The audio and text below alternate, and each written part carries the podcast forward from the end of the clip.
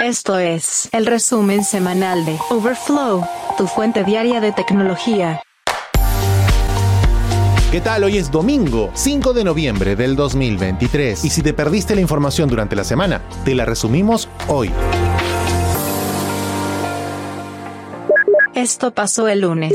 Apple no puede importar Apple Watch a Estados Unidos. El pasado 26 de octubre, la Comisión de Comercio Internacional de los Estados Unidos, ITC, emitió una orden de exclusividad limitada y una orden de cese y desistimiento contra Apple, lo que podría impedir que la empresa de tecnología importe sus propios Apple Watch a los Estados Unidos. La ITC encontró que la marca de la manzana violó la sección 337 al importar estos modelos que infringían dos patentes de máximo que cubrían tecnología relacionada con la lectura de niveles de oxígeno en sangre. En enero, la ITC se envió un aviso de determinación inicial final, concluyendo que Apple violó la sección 337 de la ley arancelaria de 1930 al importar y vender en los Estados Unidos Apple Watch con tecnología de oximetría de pulso basada en luz que infringía las reclamaciones 24 y 30 de las patentes estadounidenses número 10.945.648 de máximo. Sin embargo, autoridades judiciales señalaron que Apple no había violado tal sección. En la denuncia de máximo presentada el 29 de junio de 2021, la compañía afirmó que tuvo reuniones por primera vez con Apple en 2013 para integrar la tecnología de la compañía en el Apple Watch y posteriormente comenzó a contratar empleados de máximo, comenzando con el director médico de la empresa. En el otoño del 2020, Apple presentó la serie 6 fabricada en Asia. La venta e importación de los dispositivos infringió en patentes de máximo y también incorporó secretos comerciales de la compañía que las partes estaban litigando por separado de acuerdo con la denuncia. Además, Máximo argumentó que el Apple Watch no dañaría la salud ni el bienestar públicos porque las mediciones de oxígeno en sangre del dispositivo en realidad no son confiables e incluso han observado que las mediciones fisiológicas inexactas de la serie 6 ponen en peligro la salud pública. Los oxímetros de pulso se hicieron populares durante la pandemia de COVID-19 como una forma de controlar de manera remota los niveles de oxígeno en sangre de los pacientes. Máximo también había lanzado su propio dispositivo portátil, el Máximo W1, que según afirma es el primer dispositivo portátil del mercado que proporciona a los consumidores datos de salud precisos y continuos, incluidos el nivel de oxígeno, el índice de hidratación, el pulso, el corazón y la respiración. Según los informes, un portavoz de Apple mencionó que Máximo ha intentado utilizar erróneamente a la Comisión de Comercio Internacional para ocultar un producto que podría salvar la vida a millones de consumidores estadounidenses mientras deja paso a su propio reloj que copia Apple. Si bien la decisión de hoy no tiene un impacto inmediato en las ventas del reloj, creemos que debería revocarse y continuaremos con nuestros esfuerzos para apelar, mencionó. Por su parte, el director ejecutivo de Máximo, Youkiani, mencionó en un comunicado que el fallo envía un poderoso mensaje de que ni siquiera la empresa más grande del mundo está por encima de la ley.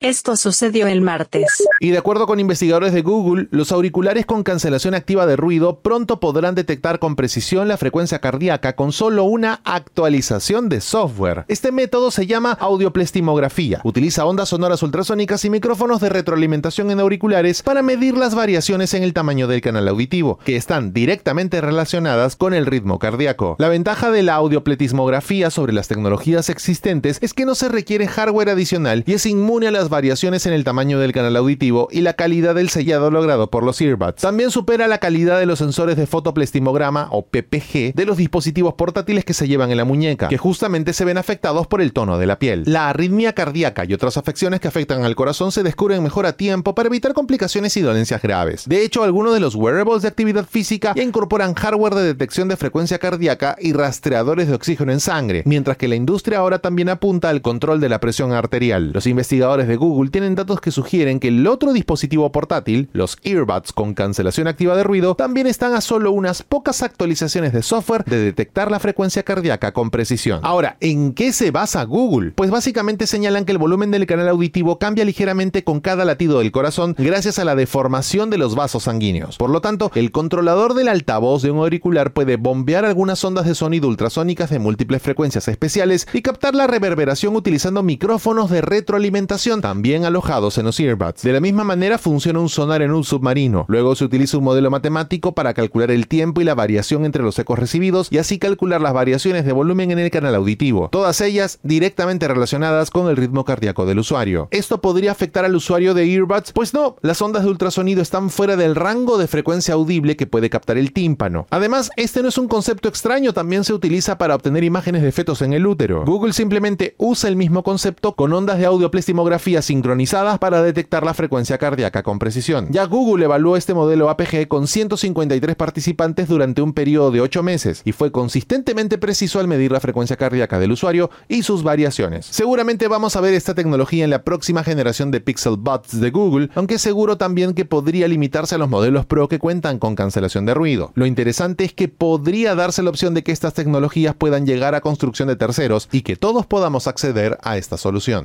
El miércoles ocurrió esto. WeChat y Kaspersky prohibidos en Canadá. WeChat y el programa antivirus Kaspersky fueron eliminados de los dispositivos móviles de todos los funcionarios canadienses esta semana. La Junta del Tesoro de Canadá mencionó que los métodos de recopilación de datos de WeChat brindan un acceso considerable al contenido del dispositivo. No hay evidencia, sin embargo, de que la información del gobierno haya sido comprometida y el ciudadano promedio en Canadá aún puede usar WeChat libremente. De acuerdo con Anita Anand, presidenta de la Junta del Tesoro de Canadá, estamos adoptando un enfoque de seguridad cibernética basado en el riesgo al eliminar el acceso a estas aplicaciones desde los dispositivos móviles del gobierno. De esa manera, el gobierno de Canadá trabaja conjuntamente para salvaguardar nuestros sistemas y redes de información para garantizar la privacidad y protección de la información gubernamental. De acuerdo con Reuters, el Ministerio de Asuntos Exteriores de China respondió a la prohibición diciendo que esta carece de pruebas reales. Según Wang Wenbin, portavoz del gobierno chino, esperamos que la parte canadiense descarte los prejuicios ideológicos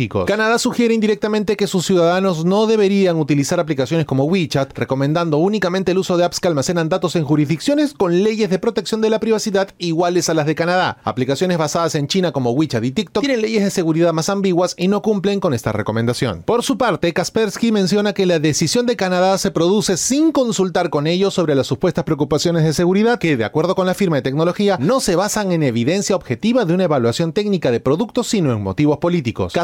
Sostiene que esta prohibición se basa en acusaciones sin fundamento y sin ninguna evidencia pública de irregularidades por parte de la empresa. Como no ha habido evidencia o debido proceso para justificar estas acciones, carecen de fundamento y son una respuesta al clima geopolítico en lugar de una evaluación integral de los productos y servicios de Kaspersky. Anteriormente, el gobierno de Estados Unidos ya había prohibido los productos de Kaspersky bajo el argumento de la protección de redes cruciales frente al espionaje ruso. El año pasado, el gobierno alemán emitió un aviso a través de BSI para advertir a las empresas contra el uso de software del proveedor ruso, mientras que el gobierno italiano siguió una alerta similar días después. Luego de eso, la Comisión Federal de Comunicaciones de los Estados Unidos añadió a la empresa de ciberseguridad a su lista cubierta, imponiendo restricciones adicionales al uso de productos Kaspersky en el país. Finalmente, el Centro Nacional de Seguridad Cibernética del Reino Unido reiteró una advertencia contra el uso de productos Kaspersky en sistemas gubernamentales que destacó por primera vez en 2017.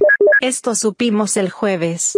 Elon Musk todavía está interesado en la pelea con Mark Zuckerberg. Un enfrentamiento entre los famosos tipos duros de Internet. Musk y Zuck sigue siendo algo de lo que al menos uno de ellos sigue hablando. Durante una aparición en el podcast de Joe Rogan, Musk desafió al fundador de Facebook a una pelea en cualquier momento, en cualquier lugar y con cualquier regla. La disputa pública entre Elon y Zuckerberg se remonta a 2016, cuando SpaceX no logró lanzar un satélite de Facebook destinado a transmitir acceso a Internet a los países en desarrollo. Elon hizo referencia a la situación dos años después en X, la empresa anteriormente conocida como Twitter, en respuesta a que el reportero de Axios Kerry Flynn lo mencionara. En ese momento Musk dijo, sí, mi culpa por ser idiota. Les dimos un lanzamiento gratuito para compensarlo y creo que tenían algún seguro. Por años los dos tuvieron algunas bromas en línea, pero la disputa se reanudó a principios de este, cuando Elon intentó diferenciar entre Instagram, que deprime a la gente, y X o Twitter, que enoja a la gente. Además, el CEO de Tesla publicó en mayo que no se puede confiar en WhatsApp. Tanto Instagram como WhatsApp son propiedad de Meta, la empresa fundada por Zuckerberg. Un mes después, respondiendo a un usuario de X que le instaba a tener cuidado porque Zuckerberg practicaba Jiu-Jitsu, Elon Musk mencionó que estaba listo para una pelea en jaula si Zuckerberg lo estaba. Se habló de realizar la pelea en Italia y aunque Musk afirmara que ministros en Italia habían acordado una publicación épica, casi al mismo tiempo mencionó también que podía necesitar cirugía y que le iban a hacer una resonancia y en fin. Como respuesta, en una publicación a través de Threads, una aplicación que se lanzó en el verano para competir contra X, Zuckerberg escribió que era hora de seguir adelante porque Musk no estaba tomando las cosas en serio. Ahora, ¿qué dijo Musk en la entrevista con Joe Rogan? Pues básicamente le dijo que ganaría porque pesa un 50% más que Zuckerberg y que no necesitaba ningún tiempo para entrenar o hacer trabajo cardiovascular. Como recordamos, Zuckerberg al menos compitió en una competencia oficial de Jiu-Jitsu a principios de este año ganando medallas de oro y plata. Alguien necesita mucha prensa. El viernes te enteraste de esto. Finalmente, Amazon activa las compras gratuitas desde el Perú. Amazon acaba de anunciar una promoción donde los clientes en Perú podrán recibir envíos gratuitos desde los Estados Unidos en miles de artículos seleccionados. Como parte de su compromiso para ofrecer experiencias de compra sin problemas a sus clientes internacionales, los peruanos podrán elegir miles de artículos con envío gratis en productos de más de 49 dólares desde amazon.com. Además, todos los peruanos podrán comprar en español y pagar en soles con la misma comodidad, el servicio al cliente y estándares de seguridad por los que Amazon es conocido. Todo esto te permitirá rastrear tus paquetes hasta destino final desde la web o la aplicación Amazon Shopping App, pagar tus compras utilizando tarjetas de crédito y débito nacionales o internacionales como Mastercard, Visa y American Express con la opción de pagar hasta 3, 6, 9 o 12 cuotas mensuales con soles peruanos y también pagar en efectivo utilizando Amazon Pay Code en los agentes participantes de Western Union en todo el país. ¿Y qué artículos están? Pues directamente todos los peruanos podrán comprar en miles de categorías de productos artefactos electrónicos, libros, ropa, productos de belleza, zapatos, juguetes, videojuegos, consolas y específicamente dispositivos Amazon con Alexa, como los altavoces Echo y Fire TV. Y esto llega justamente para la temporada navideña, en donde tendrás la oportunidad de comprar las próximas ofertas aprovechando días como el Black Friday. Ahora, el plazo de entrega estándar para Perú desde los Estados Unidos es de 12 a 15 días, pero puedes pagar tasas adicionales para recibir el pedido anticipadamente. El proceso de devolución es fácil con etiquetas de devolución prepagadas. De esa manera, si no estás satisfecho con el pedido, puedes agendar la recolección o ir a una agencia de DHL para entregar el artículo con etiqueta prepagada. Con esto, se podrán obtener reembolsos más rápidos en comparación que si lo enviaras por tu cuenta. Además, también se pueden devolver de manera gratuita aquellos productos que sean elegibles para este proceso con una etiqueta que va junto al precio para confirmar que el producto califica para una devolución gratuita. Y el tema del Amazon Pay Code, pues es un método de pago que le permite a los clientes pagar sus pedidos en persona utilizando dinero en efectivo en las oficinas de Western Union. Lo interesante de esto es que no tendrá ni tarifas ni cargos adicionales. A la hora de pagar, los clientes solo tienen que seleccionar la opción de Amazon Pay Code para recibir un código QR y un número para en un plazo de 96 horas poder pagar el producto. De esa manera, Amazon lo libera y lo envía a tu casa. Para más detalles, visita www.amazon.com slash free shipping Perú.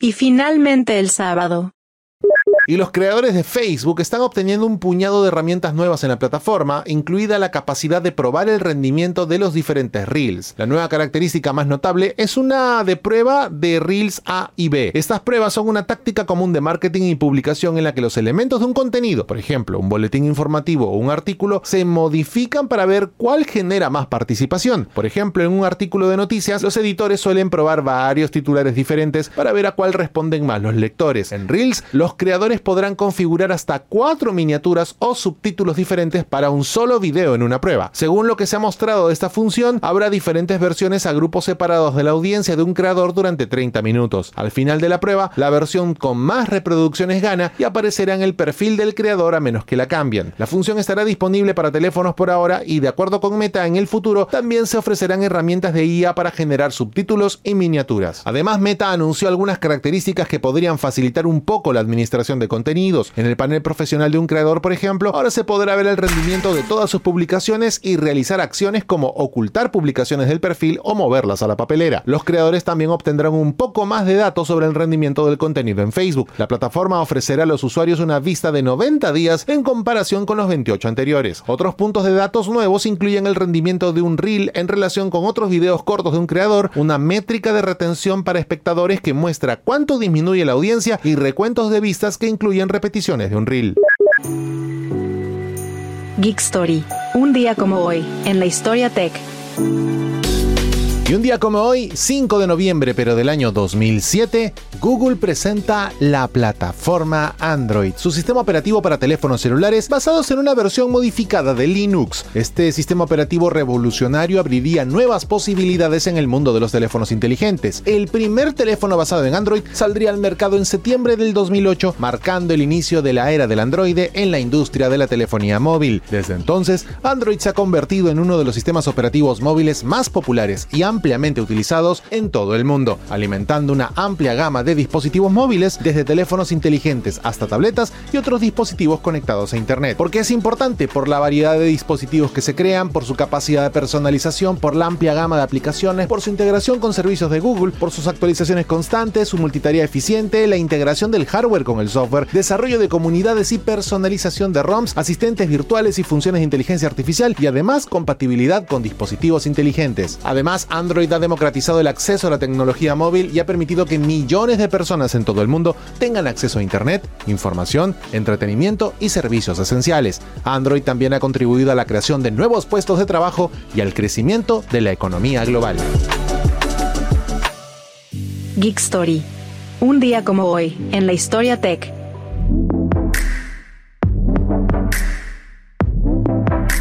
Hasta aquí el resumen semanal de Overflow de hoy domingo, 5 de noviembre del 2023. Muchas gracias por acompañarnos. Recuerda suscribirte a este podcast para que a diario recibas notificaciones sobre las noticias tecnológicas más importantes del mundo.